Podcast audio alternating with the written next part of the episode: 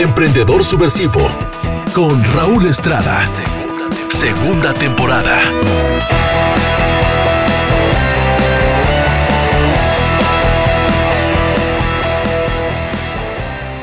Hola amigos, ¿cómo están? Nuevamente Raúl Estrada, aquí trayéndoles una entrega de Emprendedor Subversivo y en este primer viernes de febrero les quiero platicar de un libro que me parece por demás interesante, que se llama La Sociedad del Cansancio, de un señor que se llama Byung-Chul Han, que bueno, es un filósofo nacido en Seúl, en Corea del Sur, que desde que se convirtió en una de las figuras principales de la filosofía contemporánea, ha mantenido resguardada su vida privada lo más que ha podido. Y bueno, sus trabajos posteriores a la sociedad del cansancio de lo que platicaré hoy incluyen críticas severas ¿eh? al capitalismo tardío, al consumo, a el amor, a la vida pornográfica y la hipertransparencia, siendo el exceso de positividad el elemento problemático que podemos tomar como hilo conductor de su obra. Y bueno, de aquí yo le pongo un subtítulo que dice de la sociedad de los locos a la sociedad de los cansados.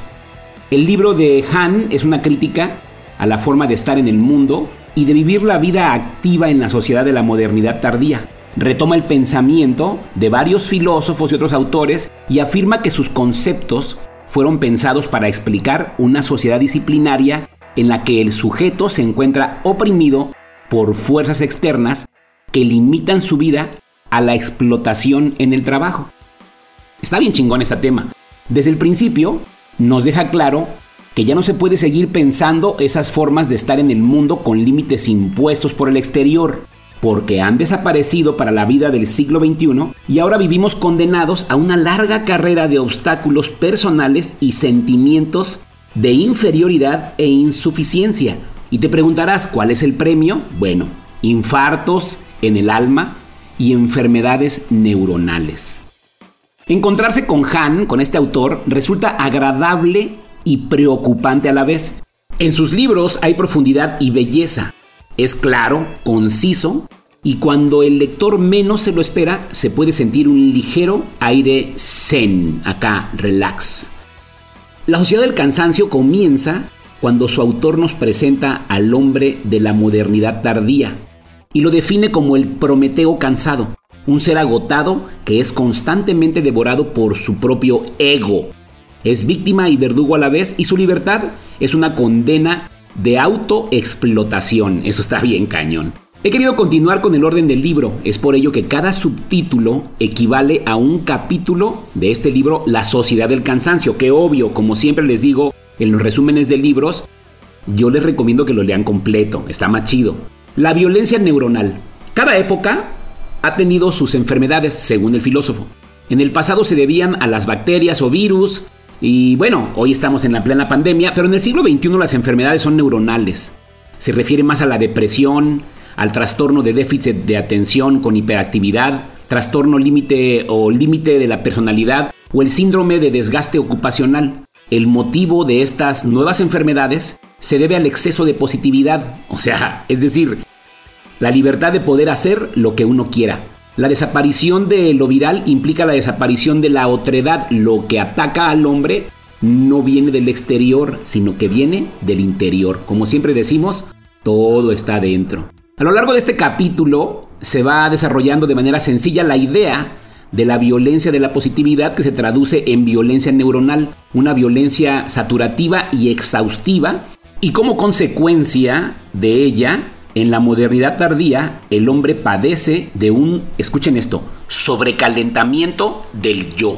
En este capítulo comenzamos a ver a la sociedad del rendimiento, que no es otra cosa más que la sociedad en la que viven los individuos que están saturados de sí mismos, que pueden trabajar jornadas exhaustivas para cumplir con las autoexigencias que se imponen a sí mismos, porque tienen la posibilidad de buscar su realización o vivir para consumir. Es la sociedad en la que el momento de aburrimiento y reflexión escasean, o sea, nos traemos en chinga solitos. Otro tema, otro capítulo, habla de más allá de la sociedad disciplinaria. Para Han, la sociedad disciplinaria ya no es posible porque se ha eliminado la negatividad. La sociedad del siglo XXI es una sociedad de rendimiento que se caracteriza porque el hombre puede. Cuando el autor ejemplifica con el yes we can, o sea, sí, sí puedo, Queda claro que la crítica al exceso de positividad se refiere a toda la energía y desgaste que emplea el sujeto de rendimiento a hacer lo que quiere y hasta dejarse la salud en ello.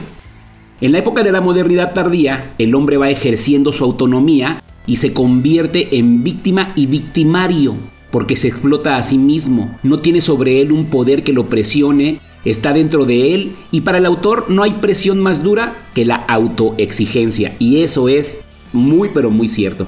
Asimismo, en este capítulo se explica que para lograr el cambio de paradigma y pasar de la sociedad disciplinaria a la sociedad del rendimiento, se debe haber pasado el deber al poder como potencia, porque en la sociedad del siglo XXI nada es imposible. No poder, poder más, conduce a un destructivo reproche de sí mismo y a la autoagresión, porque tal pareciera, mis queridos escuchas, que nunca estamos conformes con nada. Y bueno, pues está cañón lo que dice Han. Y por otro lado, así comentando a colación de lo que dice Han, fíjese que cuando uno desea emprender o cuando uno dice voy a ser mi propio jefe, uno cree que va a ser más fácil y no. A veces ser el propio jefe es peor que tener un jefe.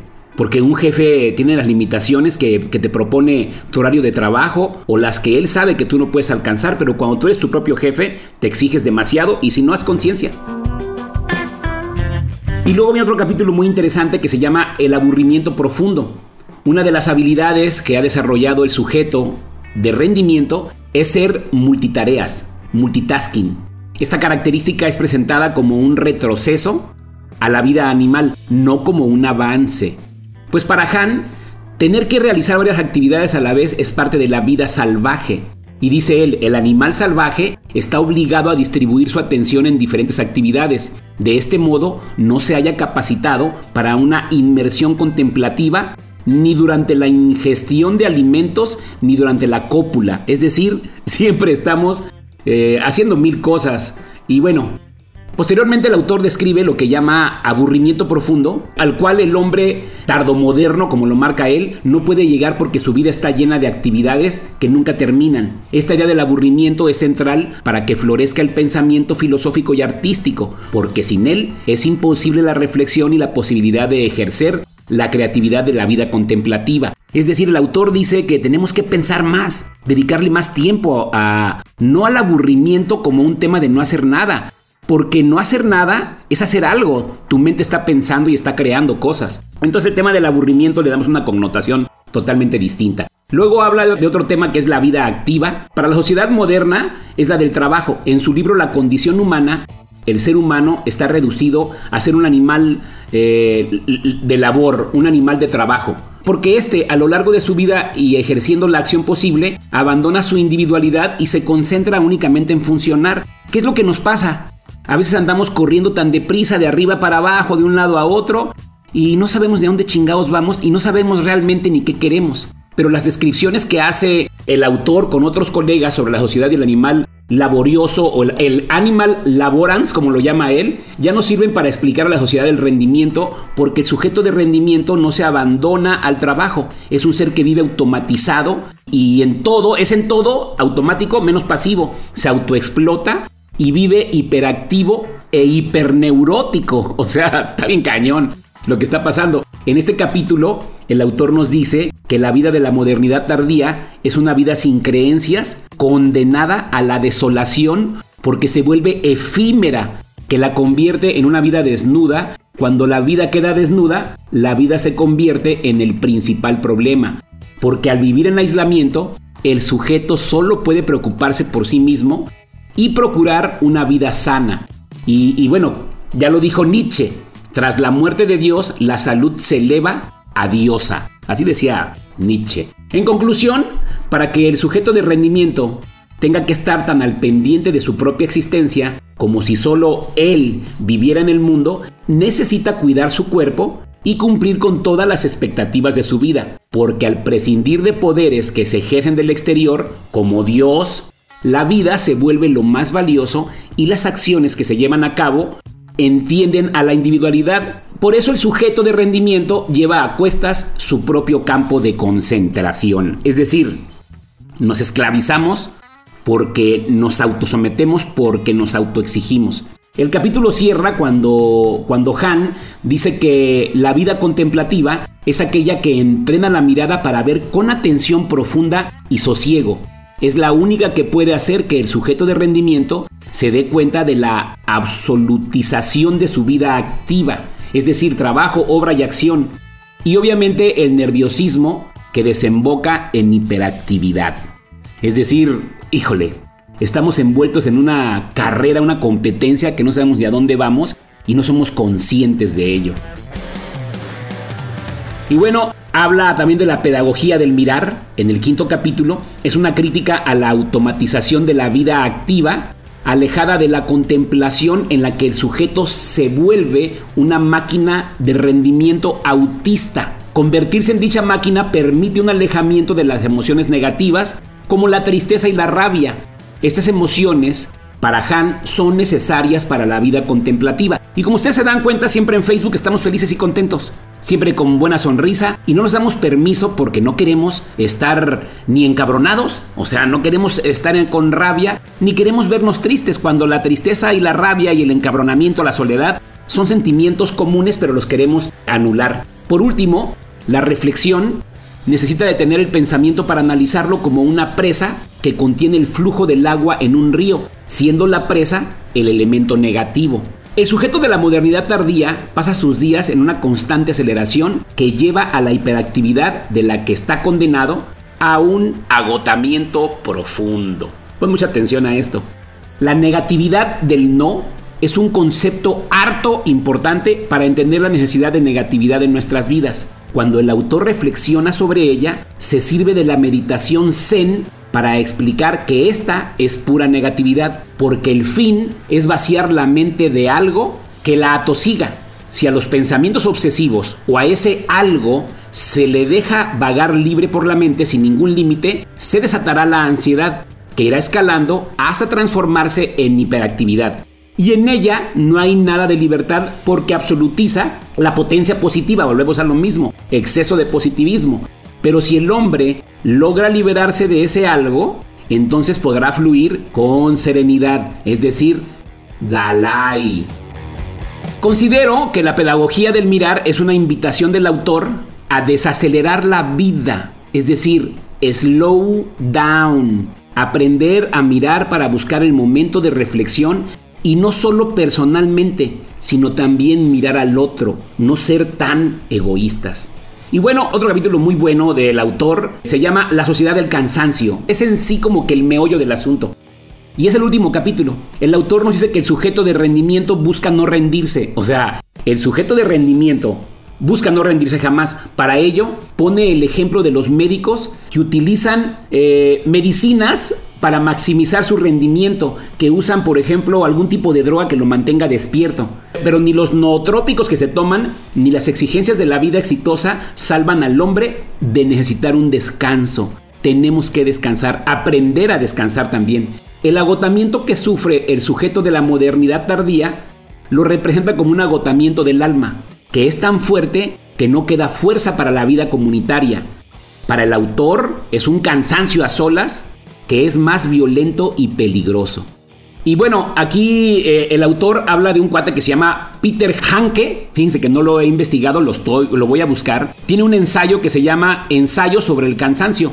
Y propone dos tipos de cansancio. Uno es fundamental y el otro el despierto. El primer cansancio es el que se necesita para desplazar al yo hacia el exterior, para aminorarse, inspirador, que implica un no hacer nada. El segundo consecuencia del primero, permite que una mirada diferente se despierta la atención a formas lentas que se alejan de la aceleración de la vida activa. El resultado de ambos cansancios es una sensación de rejuvenecimiento para el sujeto de rendimiento, porque lo imposibilita para continuar haciendo algo. Entonces, el cansancio profundo es el elemento negativo que se presenta en la vida del sujeto de rendimiento que lo puede salvar de la carrera infinitamente positiva de la que hablaba anteriormente. Cuando comencé a leer este libro, no lograba entender por qué en vez de la sociedad del cansancio no se había llamado la sociedad del rendimiento, pero más o menos a la mitad del libro fue encaminándome a la idea de que el cansancio es la propuesta que da el autor para desacelerar la vida activa. Sin duda alguna, la vida de muchas personas está organizada por los tiempos del trabajo, del estudio, en mi caso, de todas las cosas que hago. Al final del día, el insomnio, que yo padezco mucho de eso, el reproche de no haber hecho mejor las cosas, es la presión que se siente al tener la libertad para convertirse en lo que uno quiere ser. Académico, político, contador, artista, etcétera, no sé, cantante, eh, emprendedor, lo que tú quieras. Pensar siempre en ser el mejor, el más hermoso, el más original, conduce a estados de ánimo alterados que deprimen. Creo, en la neta, que la propuesta de practicar el no hacer, aunque sea por periodos cortos, podría ser una buena alternativa porque es lo único que puede salvarnos de ser almas infartadas, agotadas y aisladas que andamos como pendejos que no sabemos ni a dónde carajos vamos. Y bueno, para finalizar este resumen de la sociedad del cansancio, una de las críticas que se puede hacer a este libro, diría yo, es que el utilizar como ejemplo solamente la vida de la clase media europea para hablar de la humanidad no nos hace muy bien este, como que esté muy latinizado ese tema, porque realmente lo que hace Han en su estudio es hablar de sociedades más desarrolladas que la latina. Sin embargo, ustedes recuerden o, dense cuenta que nosotros somos imitadores de ellos. Realmente es tanto el poder de los medios de comunicación que siempre queremos ser como los países desarrollados. Y bueno, al final del día lo que te dice Han es que te tienes que dar la oportunidad de aceptar que estás cansado, que tienes que descansar, que tienes que darte más espacio a la contemplación y no exigirte tanto. O sea, no te exijas tanto. Lo que ya tienes en tu vida es suficiente y con lo que tienes tienes que aprender a ser feliz. No todo mundo tiene que ser millonario, no todo mundo tiene que ser atlético, no todo mundo tiene que ser como la sociedad dice que tiene que ser. Así que relájate, descansa y aprende a echar la hueva. Echar la hueva es hacer algo también, porque echar la hueva te permite, obviamente, reflexionar y pensar en la inmortalidad del cangrejo tal vez, pero al final del día, ahí en la hueva nacen las mejores ideas.